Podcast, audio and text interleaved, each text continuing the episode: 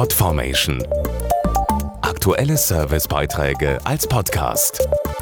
Regelmäßige Infos aus den Bereichen Service und Tipps.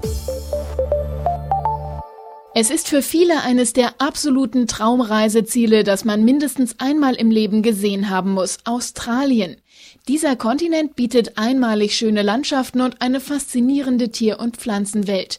Hinzu kommen bunte Metropolen voller Leben wie beispielsweise Sydney und Melbourne. Doch das ist nicht alles. Auch für Feinschmecker hat die australische Küche viel zu bieten. Die Zeiten, in denen die Australier etwas neidisch auf die asiatische oder europäische Küche schauten, sind lange vorbei. Sie sind stolz auf ihre Restaurants und die Auswahl an kulinarischen Erlebnissen. Australien zählt mittlerweile bei Reisenden zu den Top 3 der kulinarischen Ziele, zusammen mit Italien oder Frankreich. Das bestätigen Umfragen vom Tourismusbüro Australien.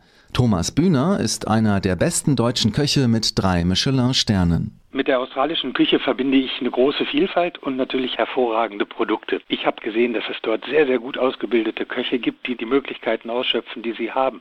Dass dort viel aus der Welt zusammenkommt, also indonesische Küche, aber auch japanische Küche, gekoppelt mit einem wirklich interessierten Publikum.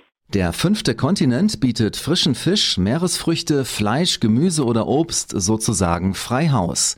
Kaum etwas muss importiert werden. Was viele nicht wissen, Australien ist auch der viertgrößte Weinexporteur der Welt. Patricia Bröhm ist Chefredakteurin des Restaurantführers Gourmillot. Die Winzer in Australien haben heute den Anspruch, großartige Weine zu produzieren. Das sind die etablierten Winzerfamilien, aber es machen sich auch immer mehr junge, engagierte Winzer einen Namen.